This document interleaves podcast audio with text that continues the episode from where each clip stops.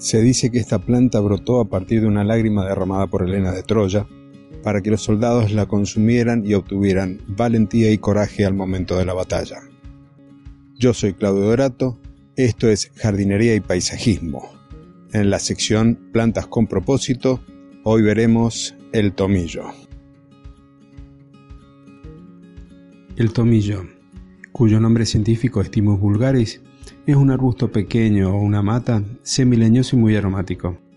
Pertenece a la familia de las lamiáceas, que es la misma del romero y de la menta, también la misma de la salvia. No es una planta exigente en cuanto al suelo y a la cantidad de agua. Crece perfectamente en condiciones como nuestra Mendoza le puede ofrecer. Tiene múltiples usos culinarios y medicinales. Dentro de los culinarios podemos desde condimentar salsas o ensaladas e inclusive aromatizar vinos o licores. Y, aunque suene también sorprendente, podemos utilizarlo en la elaboración de helados. Podemos saborizar sopas, quesos e incorporarlo a los platos que tienen legumbre. Se puede combinar con el ajo, el romero y la cebolla, la nuez moscada y la ralladura de limón.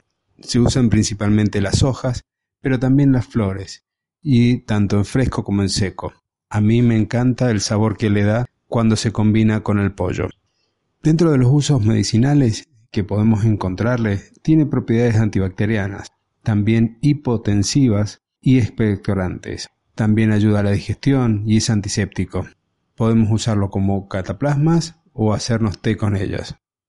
El uso principal, que es el que a mí me interesa compartir con ustedes, es el uso dentro de la jardinería. Esta plantita que no suele superar los 40 centímetros de altura se puede emplear para confeccionar borduras de los caminos y de los senderos, también, dentro de lo que es el paisajismo sustentable, lo podemos usar como cubresuelos o plantas tapizantes, ya que requieren muy baja cantidad de agua para poder vivir. Hay unas variedades rastreras que son ideales también para demarcar los sectores de tránsito. Y debido a la presencia de aceites esenciales y de otras sustancias químicas que tienen, tiene una propiedad que te va a llamar bastante más la atención. Es que repele a los mosquitos. O sea que si esta planta te gusta y querés tenerla en las ventanas dentro de macetas, te van a ayudar a que esos insectos tan molestos durante la noche no ingresen a tu dormitorio. ¿Cómo podemos multiplicar el tomillo? Hay distintos métodos. Por semilla es el más lento. Hay que recolectar las semillas y sembrarlas después en primavera.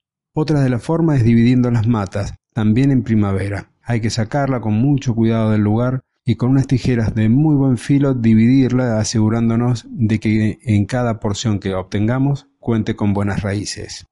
Otra de las opciones, que la podemos emplear tanto en primavera como en otoño, es el hacer a codo. Tomamos unas ramitas o más ramitas que estén cercanas al suelo, las arqueamos, las enterramos un poco para que de ahí salgan raíces.